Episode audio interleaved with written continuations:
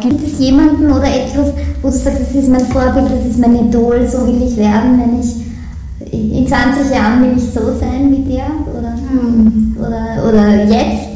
Eine, es kann ein Schauspiel sein oder hast du ein Buch gelesen, was dich sehr beeindruckt hat oder jemand aus deiner Familie? Gibt es irgendjemanden, wo du sagst, das ist mein Idol, mein Vorbild? Ähm, nein, es gibt ein Mädchen, das ist, äh, sie heißt, viele haben sie in Zeitung Malala heißt sie, das ist eine Afghanerin. Ja, Haben Sie sie sie ich gehört? bin mir nicht sicher. Sie war in Zeitung, sie wurde sogar von Taliban beschossen. Ja, oh ja.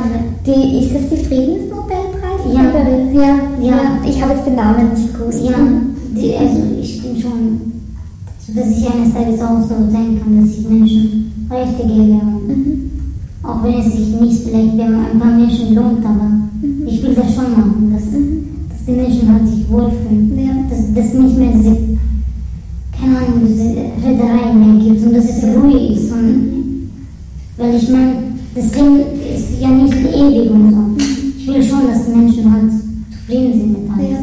Dass ich denen auch helfen kann. Weil es gibt genug, diese Mädchen, was ich jetzt gerade über, was mein Vorbild ist, sie hat wirklich viele Menschen verändert Ja. in ihrer Denkweise. Ja. Und sehr viele Frauen Rechte gegeben. Ja.